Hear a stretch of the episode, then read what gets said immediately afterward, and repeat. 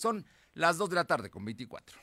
Los personajes de hoy, las ideas y los hechos se comparten en la entrevista.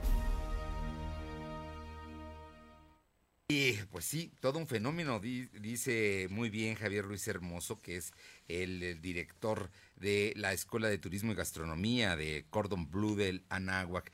Javier, qué gustazo verte. Y el próximo domingo no nada más es un día especial por el Super Bowl, también es el Día de la Candelaria, que los mexicanos tenemos celebración y compromisos. Querido Fer, es un gusto estar nuevamente por acá y efectivamente es un puente muy especial. Se junta, como bien dices, el Día de la Candelaria, se junta el Super Bowl, es puente, es quincena. No, hombre, todo. Y entonces pues hay toda una serie de actividades que al mexicano le encantan y una de ellas pues es comer. Comer, bueno, es que comer es parte de nuestra cultura. Es parte de nuestra cultura. Como hemos dicho antes, se teje eh, la construcción de, de una mejor red eh, social, en donde pues, habla, la familia se comunica, los amigos se comunican, nos sentamos en torno a una mesa a comer y en este caso también a ver el Super Bowl. Oye, eh, bueno, por ejemplo, el Super Bowl en Estados Unidos es cuando más aguacate se consume. El año pasado fueron 120 toneladas las que se consumieron en este de aguacate.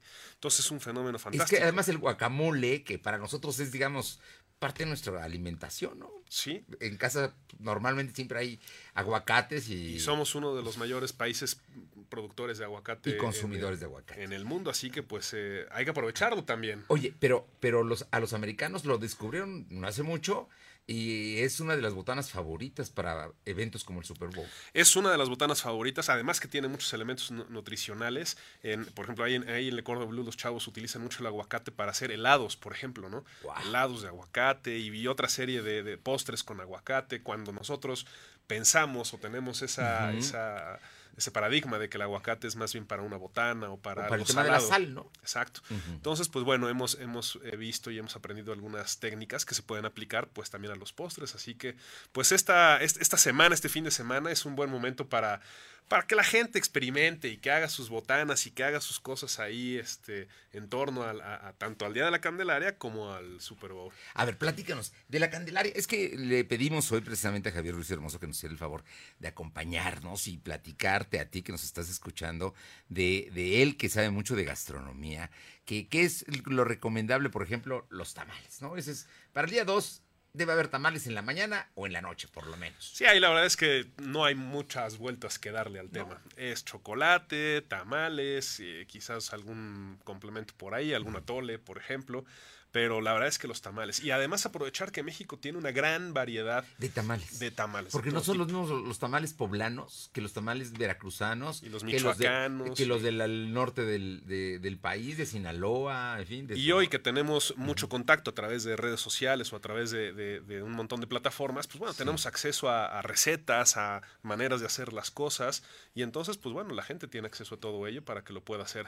Eh, danos alguna, alguna recomendación de tamales que tú digas, oye, aquí este lo pueden hacer así, así. De entrada variedad, decíamos que pues es puente de quincena, así que pues ahí la gente puede meterle un poquito más de lo normal. Pues eso, que, explore la variedad de tamales. Los clásicos aquí en Puebla por lo menos, verdes, rojos o de rajas. o de este, mole. De mole o dulces.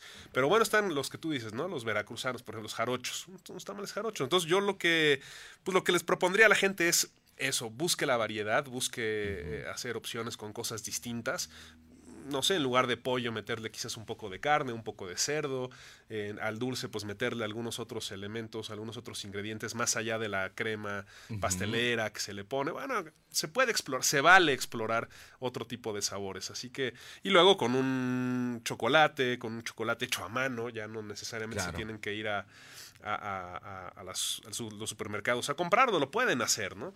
Chocolate de estos ahí a mano y, y, nuevamente que la gente esté ahí. me, está antojando. Hace calor, pero bueno, al final también este vale. No, vale, la pena. No, bueno, el calor, en muchos lugares el calor se combate con bebidas calientes. Con bebidas calientes.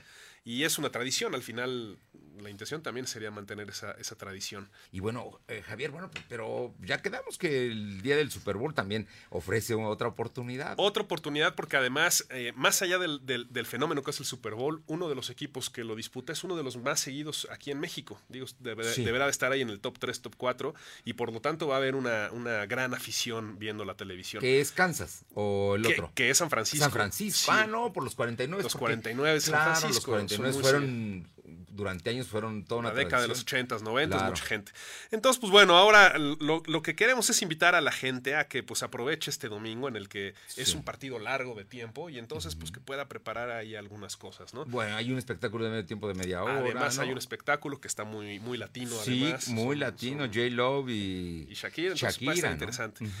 Ahora lo que, lo que les proponemos, bueno, siempre ahí están las papitas, ¿no? Las típicas papitas. Ahorita sí me gustaría invitar a la gente a que se vaya a los mercados. Tú sabes, yo soy muy fanático Sí, de los claro. mercados. Váyase a los mercados, compre camotes, que, que- que además aquí en Puebla se, se- se siembran y se cosechan unos camotes fantásticos. En sus casas lo- los pelan ahí con una, este, con un cuchillo, con una cuchara. Hacen unas rebanadas muy delgadas, las ponen a freír en aceite y hacen unas papitas, unas chips de camote. De camote. Bueno, Mucho más sano, mucho más natural, y un poquito de sal ahí también para que quede muy rico. Y, y- y además hay camote aquí en Puebla, por lo menos, hay camote blanco, camote amarillo, camote morado. Y entonces a la vista, además es un plato bien interesante, bien bonito. Entonces, pues bueno, es, vistoso. es vistoso y la gente se puede meter con los niños, con los jóvenes a la cocina, hacerlo previo al Super Bowl. Así que hay un primer elemento. Hay uno. El segundo, pues el, el guacamole, lo que hablábamos hace, antes del corte, no puede faltar, un buen guacamole. Hay unas presentaciones muy bonitas en donde el guacamole, en lugar de que se ponga en un bowl, en un tazón alto, se pone en algo mucho más plano. Con crema se le hacen las líneas como si fueran las líneas del emparrillado de fútbol americano y algunos tomatitos cherry ahí simulando Ah, bueno, los equipos. Los niños se divierten, los niños están ahí.